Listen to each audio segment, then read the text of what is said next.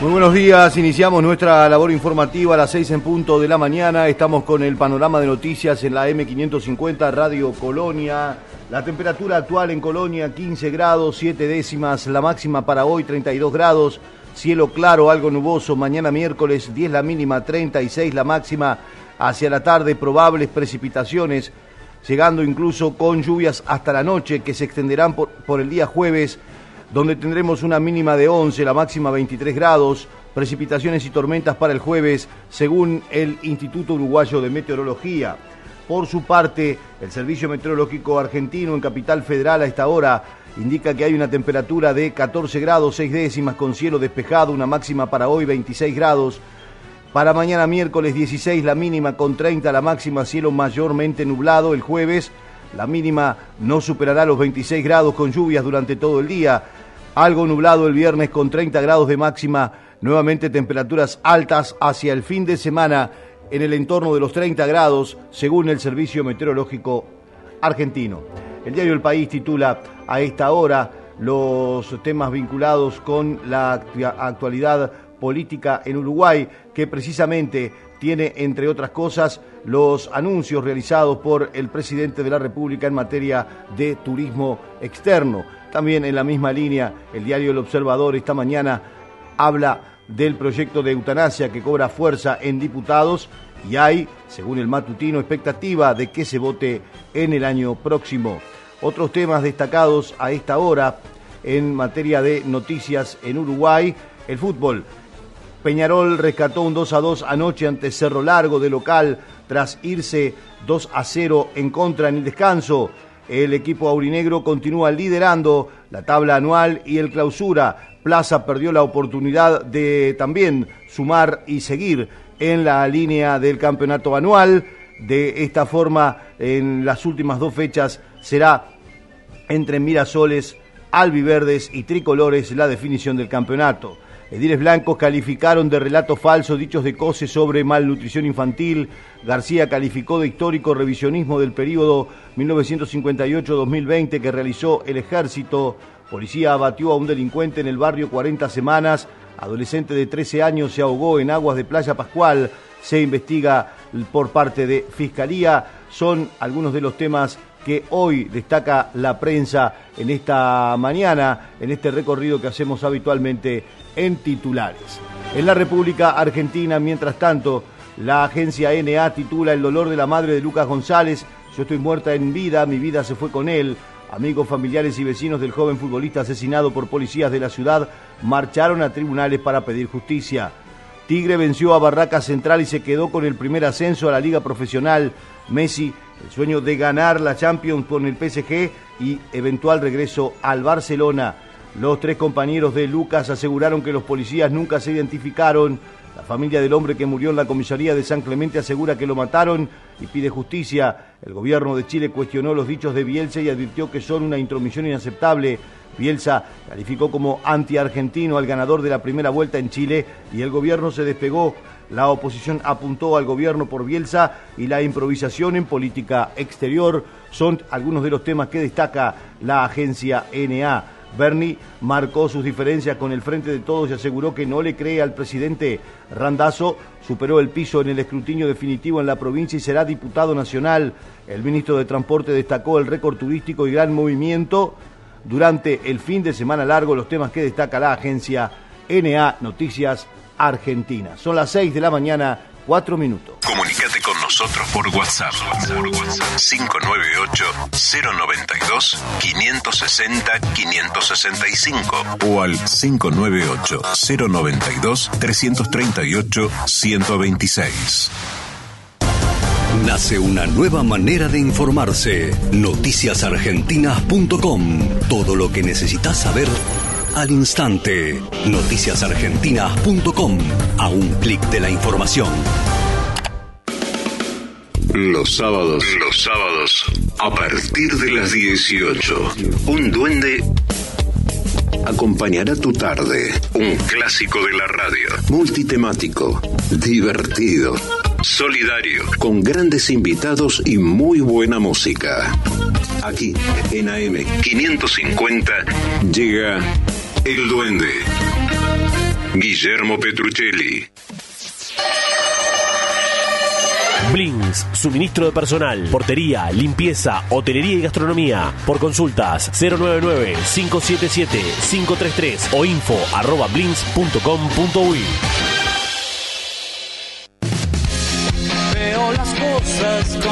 Estés donde estés, todos los días de 17 a 18 pone AM550 y tu vuelta a casa va a ser más divertida. El Chilo Grandío, Manuel Vidal Iraola e Iñaki Gutiérrez te acompañan con la mejor información y otra mirada de la actualidad. Grítalo. Por AM550. Cuando decimos que somos una pickup de campo, queremos decir de todos los campos. Chevrolet S10, hecha para la vida real, donde la vida real te encuentre. Transmite CW1 AM550. 550. La radio del Río de la Plata. Seis minutos pasan de las seis de la mañana. De acuerdo con los datos brindados por el Ministerio de Salud Pública en Uruguay, ayer se realizaron 7.811 análisis se detectaron 149 nuevos casos de COVID-19. No se registró ningún fallecimiento. El presidente inauguró planta de producción de empresa La Trigueña en Canelones. La calle Pou visitó las instalaciones que incorporó la empresa alimenticia en la zona de Lagomar, en el departamento de Canelones. La planta de producción de 5.000 metros cuadrados demandó una inversión superior a los 9 millones de dólares y permitirá triplicar la producción. El ministro de Industria, presente en el momento de la inauguración, esto decía.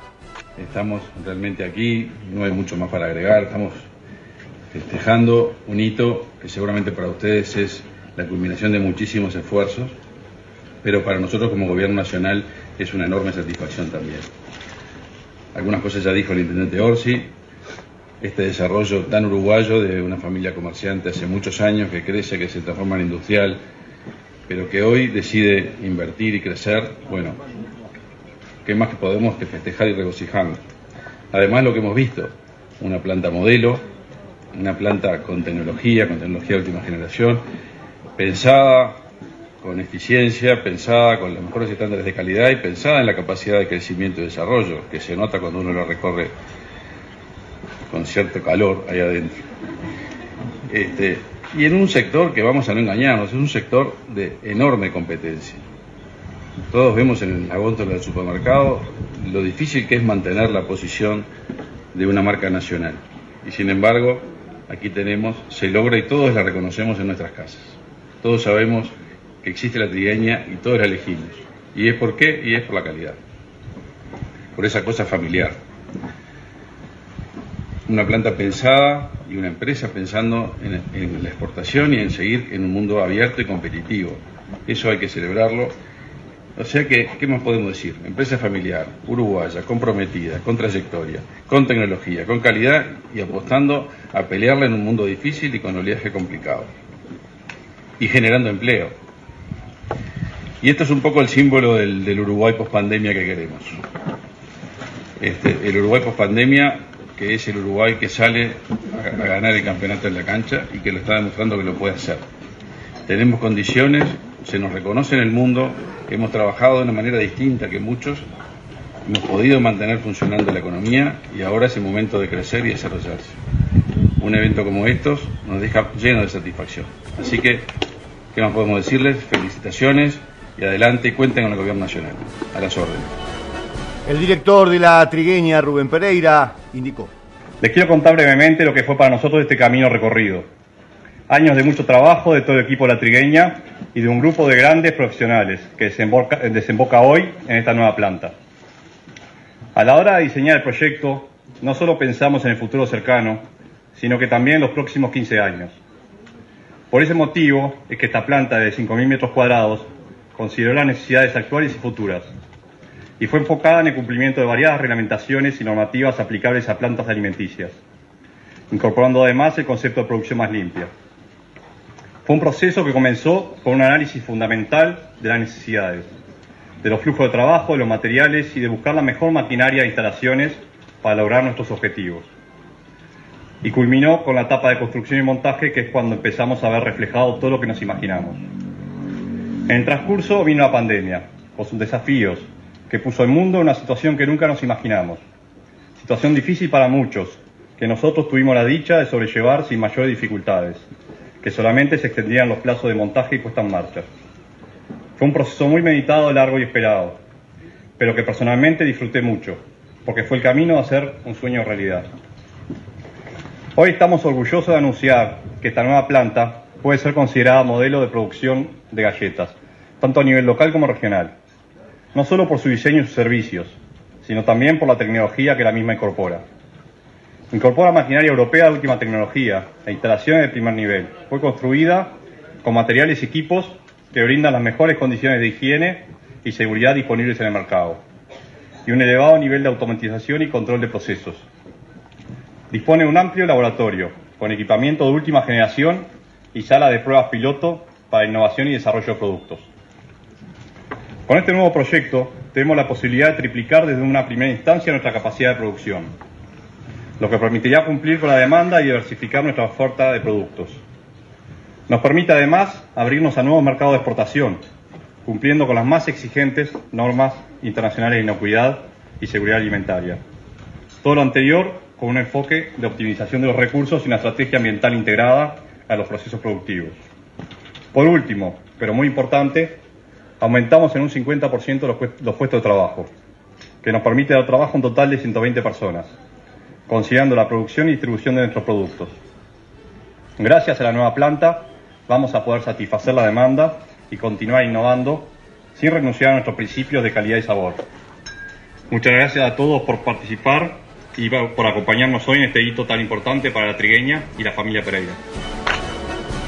El Hospital Pasteur dispondrá de 75 nuevas camas para pacientes con patologías psiquiátricas la Administración de los Servicios de Salud del Estado anunció la construcción de espacios en el Hospital Pasteur destinados a cumplir con los requerimientos de la Ley 19.529 de Salud Mental. Para ello, el centro asistencial, de cuya fundación se cumplen 99 años, dispondrá de más de 70 camas para la atención de patologías psiquiátricas, informó el presidente del prestador público, Leonardo Cipriani. Exacto. Hoy eh, lo que se está festejando acá es eh, por los 99 años del Hospital Pasteur, eh, aunque sí que empezamos a preparar los 100. Y una cosa muy buena que hoy se generan las primeras jornadas académicas, pero que son de todo el hospital. Siempre, obviamente, siempre existieron jornadas académicas, pero de cada servicio en particular, que siempre fueron de muy alto nivel académico, las mismas y muy alto nivel técnico y ahora lo que se hace es unificar eh, y, de realizar con todos los servicios. Eso permite la mayor comunicación entre los mismos y va dentro de las políticas que nosotros estamos marcando en ACE, que es el de unificar la institución. ACE es una institución que nos hemos encontrado en ella muy fragmentada, en la cual está dividida en regiones, en la cual está dividida en hospitales y a veces los propios hospitales en servicios, cuando en realidad todo, para, para maximizar los recursos de todo, tenemos nosotros que, entrar a trabajar como una unidad en todo el territorio nacional. O sea que esto va dentro del espíritu y es increíble que en estos 99 años un, hospital universitario con estas características, recién ahora se logra esta unificación de jornada. Sí, nosotros tenemos, eh, hay que destacar que, hay un de casos, gracias a la alta vacunación que tiene Uruguay y los altos niveles de inmunidad, eh, logran que esos casos no sean graves, no se nos transformen en graves, que en eso es lo que tenemos nosotros que continuar, que por eso la importancia de la vacuna y la importancia de la tercera dosis de la vacuna.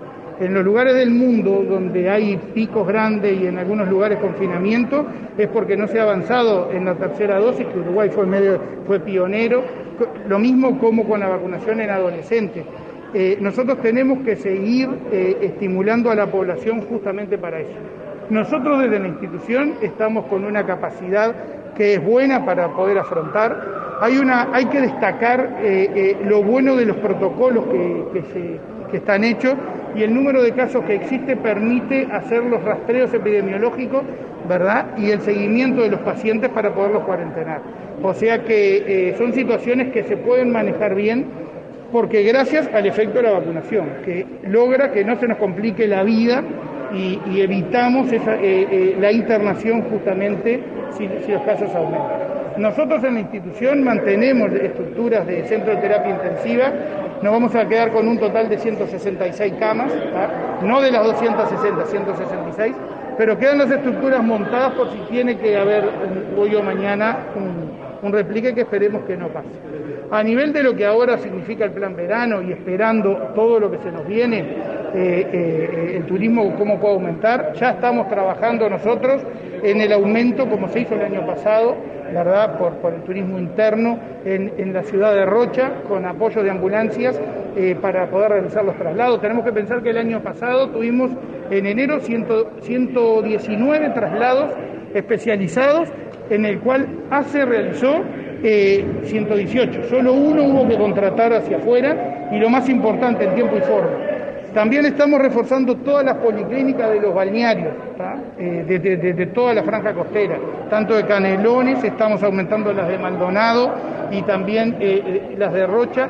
Inclusive estamos viendo que las policlínicas móviles, que han tenido mucho éxito, ¿verdad? En lo que fue, por ejemplo, en este, en este invierno y las seguimos utilizando, son una buena herramienta, van a ser las mismas para, para poderlas aplicar debido a que van descongestionando un número importante de gente y transmitir la tranquilidad de lo que es estudio por técnica de PCR como estudio antigénico, que la institución está bien, tiene un buen soporte para poder realizar los mismos. Nosotros hoy en día podemos realizar dentro de la institución más de 12.000 estudios de PCR por día, ¿verdad? Y teniendo resultados en antes de las 24 horas. En Facebook somos arroba Radio Colonia AM550. Presentes, acompañando la educación pública reactivando el trabajo, recorriendo cada barrio para que te sientas más seguro, poniendo tu salud como prioridad. En Pilar estamos presentes, porque estando presentes, el futuro es mejor para todos. Vamos por más futuro. Pilar Municipio. Las dos orillas, de 18 a 19, con Guillermo Marconi. Por un país sin grietas y más unión. Argentina y Uruguay, separados por un río, pero juntos de corazón.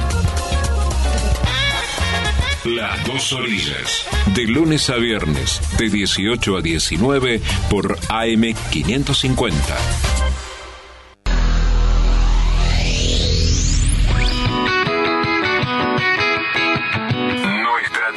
Nuestra Tierra, con Fernando Bertelo, Esteban Fuentes y Facundo Mezquida. Facundo Mezquida.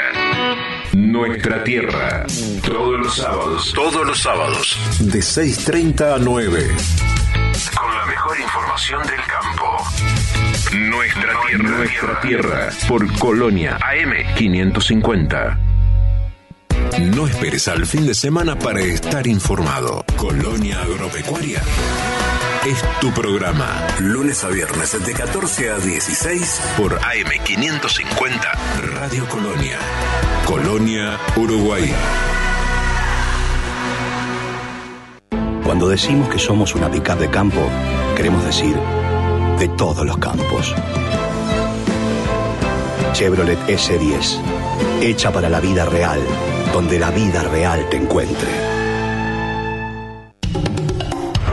Transmite CW1 AM550. 550. La radio del Río de la Plata.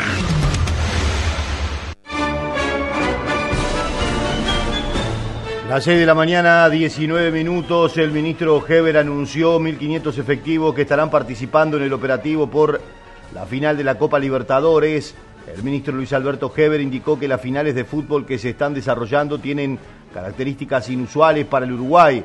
Sobre el aspecto de la seguridad por el ingreso de hinchas brasileños, el secretario de Estado manifestó que la sudamericana sirvió como un test para saber cómo medimos la zona. También destacó que hay un despliegue amplio de efectivos en todo el país. En cuanto a la final de la Libertadores, que se disputará el próximo sábado, Heber indicó que para la instancia se reforzarán los controles, Esta semana comienzan a llegar los hinchas de Palmeiras y Flamengo. Unos 1.500 efectivos participarán del operativo en el entorno del estadio, pero cerca de 4.000 estarán distribuidos en todo el país. Bueno, fue muy positivo todo, eh, excelente trabajo de la policía, pero claro está que nosotros no nos eh, tenemos que descansar en esto porque el público que vino tanto a la, a la final de la Copa Sudamericana como a la final de la Copa de Libertadores Femenina fue muy reducido. Y este, entonces tuvimos un despliegue importante, pero este, no, no es comparable con el, la final que viene el próximo domingo, la final de Libertadores, donde sí vamos a tener una invasión turística importante de características que son inusuales para nuestro país. Entonces, eh, nos sirvió como, como un test eh, para ir midiéndonos cómo, cubrimos la zona, cómo vigilamos la misma, cómo podemos actuar, dónde tenemos que tener los efectivos en caso de enfrentamientos. Espero que no, este, porque hay un despliegue amplio en todo el país para evitar que los inadaptados de siempre ingresen a hacer de esto, en vez de una fiesta, una batalla campal, ¿no? Sí, sí, eh, ya empiezan a venir esta semana, estos días, a partir de hoy están viniendo gente, este, pero creemos que los que vienen con tanta anticipación eh, tienen otro tipo de actitud, este, vienen a disfrutar la fiesta, son sí muy hinchas de cada uno de los cuadros, pero vienen con, con la familia, pasar unos días, no, no está barato Montevideo como para sostener una semana este, hasta el final de, de la Copa, entonces ese tipo de público que está llegando, sea de avión o por tierra, es un público que podría decir que es pacífico porque hasta viene a vacacionar, a pasarse unos días acá. Este, el, difícil, que tenemos que controlar son eh, el día previo y o dos días previos, ¿no? Donde tenemos que afirmar los controles. Ninguno, ningún problema. No tuvimos, eh, incluso después en los festejos, por parte del paranaense tampoco, se fueron pacíficamente, muy alegres, pero otros muy tristes, pero no hubo ningún inconveniente. Por ahora, por ahora, este, nosotros eh, queremos ser un poco, no, no elogiar demasiado la situación cuando todavía no pasamos el examen final, que es este domingo, ¿no? Estamos muy, muy pendientes de esto y creo que muy bien preparados. En, en el estadio van a, a, a participar 1.500 efectivos este, en los alrededores, pero en el país vamos a movilizar casi 4.000, ¿no? Ministro. Vamos a hacer los controles de frontera y eso va a implicar policial importante. El ministro de Ganadería, Agricultura y Pesca lanzó una aplicación de teléfonos móviles para que productores rurales reporten casos de abigeatos o ataques de predadores. La herramienta llamada CIAP permitirá suministrar información georreferencial al Ministerio de Ganadería, Agricultura y Pesca y al Ministerio del Interior Fernando Matos explicó que estos reportes no sustituirán a las denuncias policiales, por lo que instó a los productores a continuar denunciando ante la policía. El jerarca destacó que el abigeato es un delito que viene bajando, aunque indicó que estamos lejos de lo ideal. Va a, generar mucha información georreferenciada respecto de distintos eventos, algunos eh, negativos como son el ataque de los predadores eh, o eh, episodios de abigeato, eh, y por otro lado, eh, lo que es información productiva, como es la cosecha de lana, eh, que es un aspecto positivo de la producción, pero que genera una información online de todos los aspectos vinculados a, las características productivas y cómo se viene procesando. Esto me parece que es un paso hacia adelante con, con el apoyo de la tecnología para generar justamente información y dar respuesta a aquellos problemas, como son el caso de los predadores y el abigeato, que dígase de paso es un delito que viene eh, bajando en forma importante eh, y que está el compromiso del gobierno en la persecución de este delito que tanto afecta eh, a la producción. Por el lado de los predadores también hay una preocupación por un lado lo que son eh, ataques de jabalís y también ataques de perros, que es un, gran problema que estamos enfrentando en este, en este momento, con algunas acciones que ha tomado el Instituto Nacional de Bienestar Animal y, el propio Ministerio apoyando lo que es la identificación masiva y la castración masiva de perros. no, van, no van a oficializar, no sustituye la denuncia, es importante aclararlo, eh, pero eh, la policía y el ministerio y el INBA van a estar notificados en forma directa eh, porque en, la articulación interinstitucional vamos a recibir todos la misma información, pero esto no sustituye la formalidad que debe hacer el productor respecto de la denuncia en la correspondiente comisaría. El presidente de la República entregó premios a la innovación. Ayer el presidente de la calle Pou asistió a la octava edición del premio Nova en la que entregó el galardón a la empresa de local en la categoría Innovación de Alto Impacto. Autoridades del Ejecutivo participaron en la ceremonia realizada en la sala Teatro Movie. La innovación no solo se utiliza para ser más productivo, sino para crear un país más inclusivo, afirmó el presidente de la ANI, Flavio Cayafa. También habló el ministro de Salud, Daniel Salinas. Premiado en un esfuerzo que fue clave para el diagnóstico del COVID en Uruguay. Bueno, sin lugar a duda, un orgullo para, para todo el grupo humano que de alguna manera representamos en esa iniciativa de interacción público-público, público-privado, venir a buscar las soluciones que el país necesitaba en la base de la Universidad de la República, la Facultad de Ciencias, el Instituto Pasteur, y a su vez estos accionando en forma de interactuar con ATG, que es eh, que llevó a cabo la producción. Pero lo más importante, ¿no? La innovación, la generación de conocimiento, investigación y desarrollo, invertir en investigación y desarrollo en un país como el nuestro no tiene desperdicio realmente. Era distinto eh, o es difícil imaginar ahora cuando estamos todos acostumbrados al test, al hisopado. En aquel momento usted decía no había test. Sí, había un kit con 100 determinaciones y además había una escasez eh, en plaza, ¿no? Y además había una escasez a nivel mundial, lo cual dificultaba el acceso ¿eh? realmente de, de las cantidades que iba a procesar el país. Y bueno, tuvimos esa,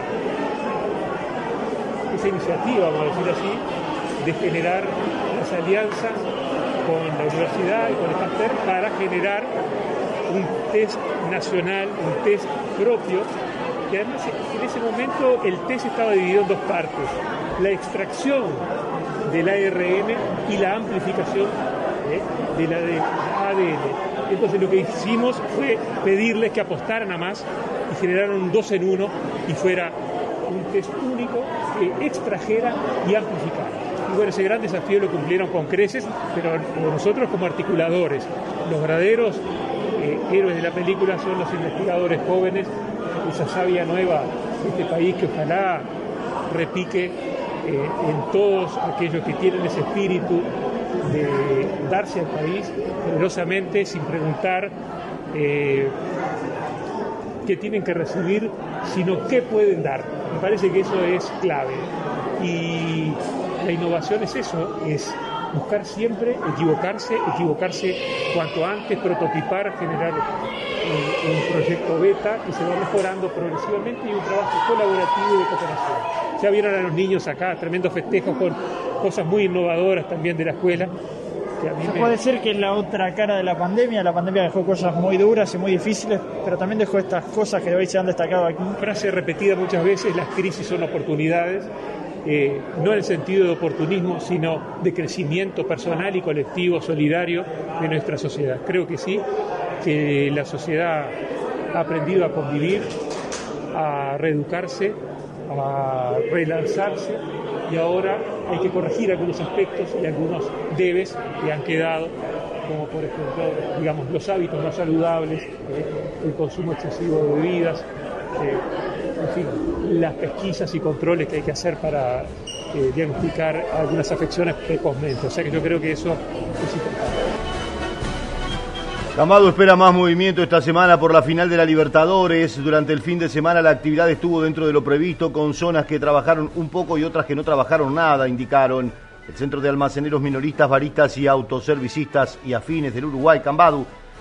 Tiene sus expectativas puestas en la llegada de turistas para la final de la Copa Libertadores que se disputará este sábado en el Estadio Centenario. El sector afectado por las restricciones que impuso la pandemia, espera recuperarse con mayor actividad que se viene registrando en los últimos meses y con la reciente reapertura total de fronteras que implicará la llegada de extranjeros. Sobre el tema habló Antonio Meijenda, el representante de la institución de los comerciantes. El movimiento estaba dentro de lo previsto, eh, ya sabíamos que había poco reserva de entradas, o sea, eso daba las pautas de que no iba a venir un público masivo como es el que está esperado para la, próxima semana. Eh, lógicamente que hubo un público y eso se trasciende a que en algunas zonas trabajaron un poco, pero otras zonas que estaban eh, la, la circulación restringida no, no trabajaron nada, y entonces este pero va a ser muy diferente lo que va a ser el fin de semana que viene. Sí sí totalmente va a ser importante el movimiento porque esta experiencia ya fue hecha en otras partes del mundo o sea con Mebol este tiene la experiencia por eso nos transmite todos los movimientos cómo va a ser en esto. Y bueno sí para un comienzo y también un turismo regional que es importantísimo capturarlo. Por eso mismo tenemos que y aparte todo lo que genera atrás de esto no uno dice los bares los comercios la bebida, pero también va a haber movimiento de, gente que quiera mover taxis eh, este, en la ciudad y otros en todo en todo lo que conlleva no a una persona que está consumiendo en el país. Sí, está previsto por las reservas que hay, ¿eh? eso lo da las pautas. Seguimos en Instagram, Radio Colonia. Nuevo Atom Protect, la única mascarilla que elimina coronavirus cepa delta. Vamos protegidos hacia la moda. La mejor mascarilla del mundo es de los argentinos. Atom Protect, calidad que nos cuida. Llega Marcelo, me late el corazón. ¿Cómo te va, Benedetto? ¿Cómo te va, Benedetto? Soy Marcelo Benedetto. Es el momento de no perderse de 12 a 14. ¿Cómo te va, Benedetto? ¿Cómo te va, Benedetto? De lunes a viernes, de 12 a 14, por AM550. ¿Cómo te va, los sábados de 11 a 12, Portal Agropecuario. Una mirada diferente para conocer la producción, la comercialización, la industria y los mercados de alimentos de la Argentina. Con Horacio Esteban, Portal Agropecuario, por AM550. Cuando decimos que somos una pickup de campo, queremos decir de todos los campos. Chevrolet S10, hecha para la vida real, donde la vida real te encuentre. Transmite CW1 AM550. 550. La radio del Río de la Plata. Son las 6 de la mañana, 33 minutos. Transportistas analizan cortar puente internacional de Fraiventos ante desventaja desleal. La Cámara de Autotransporte Terrestre Internacional del Uruguay analiza cortar el puente internacional General San Martín que une Fraiventos con Gualeguaychú. Los transportistas reclaman medidas compensatorias para el sector declarado actualmente en crisis. En tanto sostienen que están en una desventaja desleal con los competidores del país vecino, entre otras cosas, por la diferencia cambiaria que por lo tanto el gobierno tiene que tomar cartas en el asunto, según manifestó Mauro Borsaconi, el presidente de Catidu. Borsaconi explicó que los transportistas argentinos llegan a Uruguay, cobran en dólares y luego los cambian en su país al precio del dólar blue, duplicando su ganancia. Agregó que desde el gremio se le está pidiendo al gobierno uruguayo que se los obligue a transferir vía bancaria los dineros para que no reciban dólares vivos, sino que reciban la transferencia en su país. Es una de las posibilidades que está manejando la Cámara a pedido de los socios, porque, bueno, hace, eh, hace más de un año hemos tenido conversaciones primero con, con el Ministerio de Transporte y con el Ministerio de Economía. Eh, obviamente después la pandemia dejó todo en stand-by y hace como cinco meses volvimos a hablar con el Ministerio de Transporte, que nos acompañó a hablar con el Ministerio de Economía para buscar una solución con la competencia eh, a esta altura ya férrea y, imbatible que tienen los argentinos con el dólar blue, este, para, para que, bueno, de alguna manera se le limite, se le obligue lo mismo que nos obligan a nosotros a transferir eh, vía bancaria los dineros, cosa de que ellos no reciban dólares vivos, sino que reciban la transferencia en su país de, origen. Los argentinos vienen acá, cobran dólares, lo cambian al dólar blue y lo duplican. Entonces, eh, lamentablemente nos han matado en, en, el último año. Desde que está el dólar blue teníamos antes el 50% del mercado cada una de las banderas y hoy tienen el 90%. Y el 90% siendo generosos, se van a terminar quedando con todo.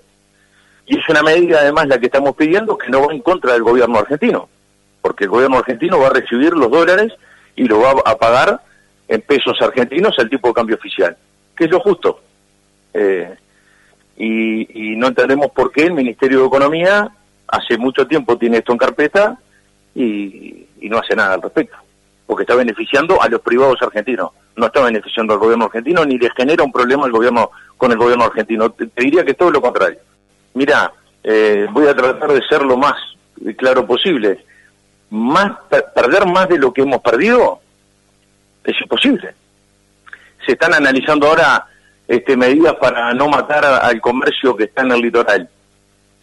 Y, para el transporte internacional, que competimos cotidianamente con, con costos más bajos tanto de Argentina como de Brasil, no se hace nada. Este, y ojo que Cativo no es una gremial que tira una bomba y se va. Va, habla, analiza y tiene propuestas concretas. Y así todo no son tenidas en cuenta, ni, siquiera son analizadas. Entonces, lamentablemente eso eh, hace que la gente se enoje. Se intensifican las medidas gremiales de los funcionarios de la UTU. Hoy habrá paro parcial en Montevideo al tiempo que el jueves se llevará a cabo otra detención de tareas en Salto. El gremio denuncia que UTU está siendo desmantelada con recortes en la formación profesional básica y por consiguiente en las horas docentes, según señaló Nelson Jaurena, secretario general de AFUTU. Este, y bueno, nosotros estamos mirando con, con, cierto con cierta gravedad la situación que estamos viviendo como Universidad del Trabajo, que vemos y estamos asistiendo como está siendo desmantelada, ¿no? Por eso es que estamos de cara a una movilización nacional y en cada departamento donde se desarrollan este, el planillado, que es la construcción de la propuesta educativa para el próximo año, este, estamos realizando movilizaciones y, paros. Sí, este martes eh, tenemos la segunda instancia tripartita con, el, con la dirección general, que hasta ahora han sido infructuosas porque hay una gran resistencia a, a la negociación por parte de la dirección general, aplicando el recorte este, bueno, que ya lo hemos categorizado, ¿no? Primero atacando el grueso a los sectores más vulnerables de la sociedad y en segunda instancia a, oficios concretos que están en un marco de desmantelamiento de esos oficios. Bueno, eh, los recortes en esta materia están planteados, en primer lugar, en los centros educativos comunitarios que los han eh, que los han cerrado hasta ahora, eh, después el recorte en la formación profesional básica, ¿no? Esto, esto, estos dos sectores que están cerrando y que el FCB tiene un gran recorte atienden precisamente a los sectores más vulnerables y rompen con, intentan romper con la lógica, con el ciclo de deserción de los estudiantes. El Partido Nacional creó comisión defensora de la LUC los nacionalistas buscarán coordinar acciones de cara al eventual referéndum sobre 135 artículos de la ley de urgente consideración. El primer objetivo es organizar un acto de lanzamiento con todos los partidos que integran la coalición de gobierno. La comisión está integrada por Alejo Pierres, Sebastián da Silva, Diego Echeverría, Luis Calabria, Juan Rodríguez, Álvaro Viviano, Juan Estraneo, Macarena Rubio, María Eugenia Elso, Laura Rafo y un integrante de la Juventud del Partido Nacional. Alejo Pierres explicó. La idea es estructurar todo lo que es la campaña de defensa de la LUC desde lo que corresponde al Partido Nacional. Vamos a dialogar, obviamente, a nivel del Congreso de Intendentes para sumar a los intendentes aquellos que son gobiernos del Partido Nacional en el interior. Por lo tanto, ir armando todo lo que es el, el tramo final, básicamente, de la campaña, porque estimamos que se va a fortalecer la campaña, obviamente, a partir del primero de febrero. Definimos que van a tener un tratamiento diferencial Montevideo y Canelones y después, por otro lado, el resto del país. La temática para nosotros es importante porque creemos que eh, es una ley que va al sentido común del ciudadano y que aunque hay a priori sectores definidos y siempre van a estar definidos por opciones político-partidarias, hay un cúmulo de gente que está esperando conocer contenidos. En Montevideo posiblemente va a tener un gran protagonismo el trabajo de las listas, eh, donde en el interior se va a trabajar más a nivel de partido global. En Montevideo, sin perjuicio del trabajo del partido, obviamente el rol de las listas es muy importante. Vamos a tener diálogo, pero estimamos que es muy importante que cada partido de la coalición tenga su desarrollo propio de campaña, sin perjuicio que, y esto es un poco un pensamiento que manejamos en la, en la reunión de que sería bueno que haya un acto de inicio y un acto de cierre que sea colectivo, porque creo que es un proyecto, es una ley que obviamente involucra a toda la coalición. Por su parte, los sectores pro derogación refuerzan campaña en el interior del país. Los sectores afines a la derogación de los 135 artículos de la LUC intensifican la campaña en el interior con vistas al posible referéndum. El senador Alejandro Sánchez del Frente Amplio explicó que estas instancias buscan informar a la ciudadanía. Vamos a estar en Carmelo y luego en Nueva Palmira. Y después seguiremos, esta semana vamos a estar toda la semana del interior, seguiremos para Soriano, luego Río Negro, Paysandú y Salto. Y justamente estamos en esta campaña por el referéndum tratando de explicar y informar a la ciudadanía por qué nosotros entendemos que estos 135 artículos este, van a generar más problemas que soluciones y por tanto sería bueno derogarlos. Una cosa buena que la gente sepa es, estamos hablando de una ley que tiene 476 artículos y nosotros estamos cuestionando 135. Se trata de informar a la ciudadanía, porque en definitiva los referéndums no son otra cosa que transformarse todos los uruguayos en legisladores. Tenemos que ir a resolver si estamos de acuerdo o no con estos artículos. Y para nosotros, la gran mayoría de estos artículos generan muchas dificultades, como ser el de el que los colonos ahora no tengan que vivir ni trabajar en la tierra, el de los alquileres sin garantías que termina generando que un mal pagador caiga, caiga en morosidad a los tres días, se pueda ser desalojado a los seis, un buen pagador a los 30 días. Bueno, creemos que son artículos inconvenientes y por eso hay que derogar. Bueno, sí, lamentablemente han habido algunas señales preocupantes en este sentido. Este, por ejemplo, algún tipo de publicidad oficial en alguna intendencia del interior pero bueno, a mí me parece que es importante que, incluso los defensores de la ley se hayan planteado salir a debatirla, porque bueno, creo que fortalece la democracia. Hasta ahora no habíamos tenido, este, cuando nosotros estábamos juntando firmas, este, no había discursos de quienes la defendían a la ley.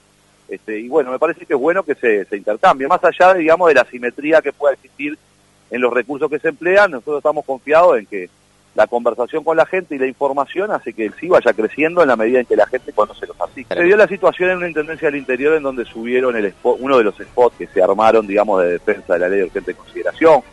Creo que por suerte después, este, eso fue la intendencia de Río Negro. Y bueno, lo bajaron rápidamente. Me parece que eso, este, bueno, estuvo muy mal y bueno, por suerte se corrigió. Sánchez puso como ejemplo el, eh, uno de los efectos de la aplicación de la LUC. Dijo que es un aumento del 30% en el precio de los combustibles. Uno de los efectos de la aplicación de la ley de urgente consideración fue el incremento del 30% de los combustibles.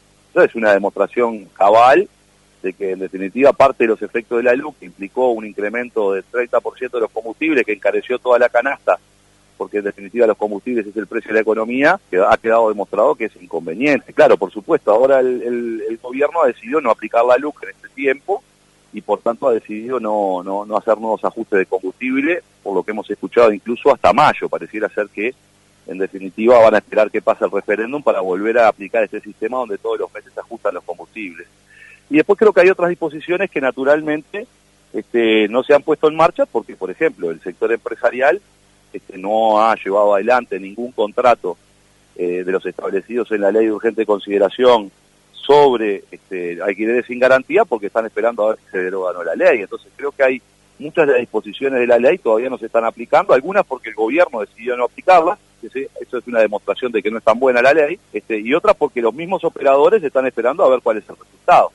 Entonces me parece que este, además los efectos de una ley nunca se ven en el corto plazo, sino que se ven también en el largo plazo. Pensemos en la situación que se va a generar por ejemplo, con los nuevos otorgamientos de tierra del Instituto de Colonización, en donde pueden quedar personas que no van a trabajar en el predio y que estarán sacándole esa, posibilidad a jóvenes rurales que sí quieren trabajar la tierra, que sí quieren vivir en el predio, que sí quieren ser colonos, pero bueno, todavía no han habido llamados nuevos de tierra. Entonces, hay muchas disposiciones que están en la ley que todavía no se han empezado a aplicar. Este, los efectos han sido distintos. Diputado Colorado propone homenajear a, Tabaré, a Tavares perdón, en el Parlamento. El diputado, nacional, eh, el diputado del Partido Colorado, Sebastián Sanguinetti, del Partido Colorado, propuso que en la Asamblea General se realice un homenaje a Oscar Washington Tavares, recientemente cesado de su cargo como entrenador de la selección uruguaya de fútbol. Las autoridades de la AUF resolvieron el pasado viernes finalizar el contrato, mientras miembros del cuerpo técnico eh, también han eh, puesto su cargo a disposición. Sanguinetti entiende que es conveniente homenajear el trabajo realizado durante el proceso. Acabamos de enviarle a la presidenta de la Asamblea General, Beatriz Argimón, una propuesta para que la Asamblea General evalúe este, hacerle un reconocimiento al ex técnico de la selección, al maestro Oscar Washington Tavares, que estuvo al frente de la selección estos últimos años. Así que vemos conveniente que sea el ámbito perfecto la Asamblea General, ya que es el órgano máximo del Poder Legislativo y que están representados todos los uruguayos. Por supuesto, fueron 15 años que marcaron un antes y un después en los últimos 50 años de, la selección. Creo que, ha sido un trabajo serio, que, ha marcado este, una contribución al fútbol uruguayo y merece todo nuestro respeto y, y reconocimiento, donde también se ha dejado una huella en todo lo que tiene que ver al proceso de selecciones juveniles. Entonces me parece que en estos 15 años, si bien como todo proceso pueden tener momentos buenos, momentos malos, el balance creo que, es sumamente positivo. Por eso es que, vemos conveniente que la Asamblea General realice un, homenaje al ex de la selección. Eh, lo que sí es, bueno, hablar con, todos los coordinadores de los diferentes partidos, creo que en esto va a haber unanimidad. Este, y después, bueno, decidir una fecha, si estamos todos de acuerdo, decidir una fecha para que, se lleve adelante, que en principio mi iniciativa es que sea ahora, en el mes de diciembre, pero este, también tenemos dos asambleas de homenaje, entonces capaz que, que si no puede cuartar la fecha para, para ahora diciembre va a ser en el mes de, febrero cuando empiece nuevamente el periodo legislativo. Sí, por supuesto, este, nuestra intención es que, que esté presente el maestro Tavares, su familia, el ex cuerpo técnico, autoridades de gobierno, este, jugadores, exjugadores. Me parece que, va a ser una, linda instancia este, para cerrar en parte eh, este proceso que ha, tenido el éxito, a mi entender, este, porque, bueno, como todos sabemos, ha sido el técnico que más partidos de la selección uruguaya ha, dirigido y ha posicionado en estos últimos años a la, a la selección nacional a nivel mundial. Seguimos en Twitter, Twitter arroba colonia AM550. Nuestro objetivo es garantizar que todos los argentinos estemos protegidos de enfermedades prevenibles por vacunación. Synergium Biotech, Producción Nacional de Vacunas. Lo que pasa en el campo pasa por AgroLink Radio. AgroLink Radio. De lunes a viernes, a partir de las 16, en AM550, Radio Colonia. AgroLink Radio. Separar, reciclar, crecer. Separa tus residuos reciclables, limpios, secos y embolsados. En las zonas de día verde los buscamos por tu casa los días convenidos. También podés acercarlos a los puntos verdes ubicados en toda la ciudad. Conoce más en sanmartin.gov.ar. San Martín, Estado presente. De 9 a 12 llega Hola Chiche por AM 550. Todos los días en AM 550 la mirada aguda de Chiche Helblum te cuenta la actualidad. La gran mañana de Chiche de 9 a 12 por AM 550. Transmite CW1 AM 550. La radio del Río de la Plata. El próximo jueves en Colonia del Sacramento se realizará en el BIT un taller sobre servicios anexos a la industria audiovisual El informe lo aporta nuestro compañero Aníbal Silva. El próximo jueves se va a desarrollar en el Centro BIT de Colonia un taller sobre servicios anexos de la industria audiovisual. La actividad va a estar dirigida a operadores turísticos, según explicó Daniel Fenoglio. Eh, está vinculada al, sector de servicios, hotelería, gastronomía, seguridad, eh, rentadoras y a su vez en vínculo con el sector audiovisual. Desde Locaciones Colonia, que es un emprendimiento privado que venimos desarrollando desde hace algunos meses, eh, estamos con un objetivo que es lograr desarrollar eh, de alguna manera el Departamento de Colonia también en el sentido del destino de rodajes y destino para la industria audiovisual. Que si bien sabemos que aquí en Colonia naturalmente desde hace muchísimo tiempo eh, vienen rodajes, pero estamos muy convencidos de que, eh, digamos, que mm, puede haber un, un movimiento exponencial pero para eso necesitamos hacer un trabajo, un trabajo muy concreto de capacitación, de preparación, de preparar el destino en muchos sentidos y entonces eh, eh, definimos hacer una, una, capacitación que la venimos además trabajando hace varios meses, eh, dirigida, como decíamos, al, al, sector de hotelería, gastronomía, a las rentadoras de vehículos, a catering, con, con, esta, esta intención de poder preparar a las empresas que están en, esos, en, ese sector, el de servicios, primeramente para, para la primera instancia que es la respuesta, es decir, cuando llega una consulta de una productora, este, poder responder en tiempo y forma y también con una cierta información eh, al respecto del contexto que, con el cual las productoras este, consultan eh, para que bueno para que efectivamente eh, en un mediano plazo podamos lograr eso, que es el crecimiento en cuanto a la cantidad de rodajes que vengan a Colonia, Colonia departamento. Eh, además también eh, está de por medio, bueno, el, momento después, es decir, cuando una productora decide venir a, hacer un rodaje, productora nacional o, este, o, las plataformas como Netflix y Amazon, que sabemos que también están este, filmando en, el país, más que nada en, Montevideo, para preparar al sector también de cara a, a las necesidades necesidades puntuales que tiene, digamos, este sector. Claro, porque en realidad este, un equipo de rodaje tiene una lógica distinta a la de un turista que viene de viaje e incluso una lógica distinta hasta, el, hasta la del turismo de, eventos, que es distinta a la del que viene de viaje, pero, también la de los rodajes es, distinta. Entonces queremos eso, potenciar la respuesta y además después potenciar la experiencia que puedan tener los rodajes para que finalmente todo eso vaya contribuyendo a que se elija el, departamento de Colonia, cualquier, cualquier este punto de Colonia, este, para venir a, a filmar. ¿Hacia quiénes está dirigido este taller, encuentro? Sí, el, taller, la capacitación estaría dirigida hacia, eh, hacia hoteleros, gastronómicos, hacia las empresas de seguridad, este, a las rentadoras, cualquier tipo de empresa que brinda servicios de este estilo que pueden, que, son obviamente de necesidad cuando un rodaje viene, viene al departamento.